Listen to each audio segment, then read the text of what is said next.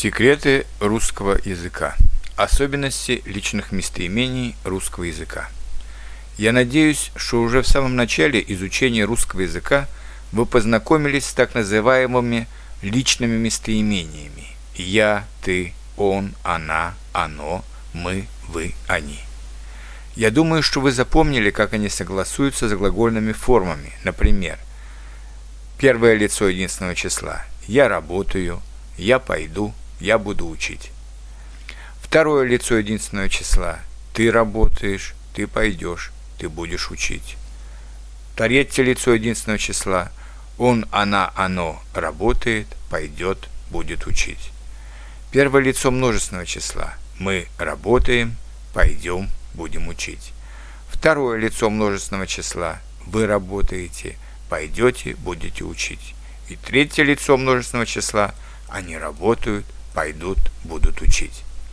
Но вопросы возникают, когда вам нужно согласовать с глаголом конструкцию из нескольких субъектов, один из которых выражен личным местоимением. Например, «я с тобой», «я с вами», «я с ним», «я с ней», «я с ними», «я и ты», «я и вы», «я и они», «ты с товарищем», «ты с товарищами», «ты и твои товарищи», «он с другом», «он с друзьями», он и его друзья. Она с подругой, она с подругами, она и ее подруги. Мы с братом, мы с братьями. Вы с сыном, вы с сыновьями, вы и ваши сыновья. Единственное числа – вежливая форма. Вы с учителем, вы с учителями, вы во множественном числе. Они с ним, они с ними. Интересно – что у меня более 20 книг по русской грамматике, и ни в одной из них этот вопрос практически не рассматривается, хотя и русские школьники, а не только иностранцы, делают ошибки в таких конструкциях. Итак, будем разбираться. Сначала конструкции с «я». Я с тобой завтра еще поговорю на эту тему. Я с вами не хочу спорить. Я с ней встречаюсь через два дня. Я с ним собираюсь идти в поход я с ними не дружу. Здесь мы всегда используем глагольное окончание первого лица единственного числа, потому что «я» стоит в центре предложения, и это «я» вступает в какие-то отношения с другими словами, не теряя своего центрального места. Но если мы скажем «я и ты» поедем туда вместе, «я и она» работаем над одним проектом, «я и вы» входим в одну группу, то здесь мы уже выбираем глагольное окончание первого лица множественного числа, потому что «я» совместно с одним или несколькими людьми образуют общую группу, которую мы можем назвать «мы». Такие конструкции синонимичны конструкциям с «мы», как, например, «мы с тобой поедем туда вместе», «мы с ней работаем над одним проектом», «мы с вами входим в одну группу», Здесь «мы» занимает центральное место во фразе, потому что в это «мы» входит несколько субъектов, «я» и еще кто-то, а в результате глагол получает глагольное окончание первого лица множественного числа. Теперь конструкция с местоимением «ты». Ты пойдешь в кино с нами? Ты с товарищем изучаешь русский язык или китайский?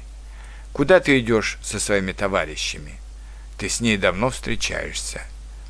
Опять же, во всех фразах «ты» занимает центральное место, поэтому от него зависит глагольная форма. Но мы используем другую глагольную форму, если вы скажете «я» и еще кто-то. Ты и твой друг будете обедать. Ты и твои друзья собираетесь поехать в Москву. Ты и она сможете создать хорошую пару. Как видите, мы здесь используем глагольную форму второго лица множественного числа – потому что такие конструкции синонимичны местоимению «вы». Вы с другом будете обедать. Вы с друзьями собираетесь поехать в Москву. Вы с ней сможете создать хорошую пару. Здесь «вы» стоит во множественном числе, «ты» плюс еще кто-то. Но в русском языке «вы» имеет еще одну функцию – вежливого обращения к незнакомому человеку – Раньше вы в этом значении писали с большой буквы «вы», но теперь это делают редко, только в некоторых официальных документах. Обычно используют обычное написание «вы» с маленькой буквы, хотя и обращаются к, другу, к одному человеку. Вы с женой можете сесть сюда. Вы и ваша жена можете сесть сюда. Вы с вашим товарищем поедете с нами. Вы и ваш товарищ поедете с нами. То есть в любом случае с предлогом «с» или союзом «и» мы будем использовать форму второго лица множественного числа. Теперь конструкции с «он», «она». Он с другом собирается поехать в Лондон. Он с друзьями собирается поехать в Париж. Она с подругой приедет к нам в сентябре. Она с подругами приедет в Вашингтон через неделю. Как видите, мы сохраняем глагольную форму третьего лица единственного числа, хотя речь идет о нескольких людях. Это происходит опять же потому, что местоимения третьего лица единственного числа «он» или «она» стоят в центре этих фраз. Однако, если мы будем использовать конструкции с союзом «и», тогда мы поставим глагол в третьем лице множественного числа.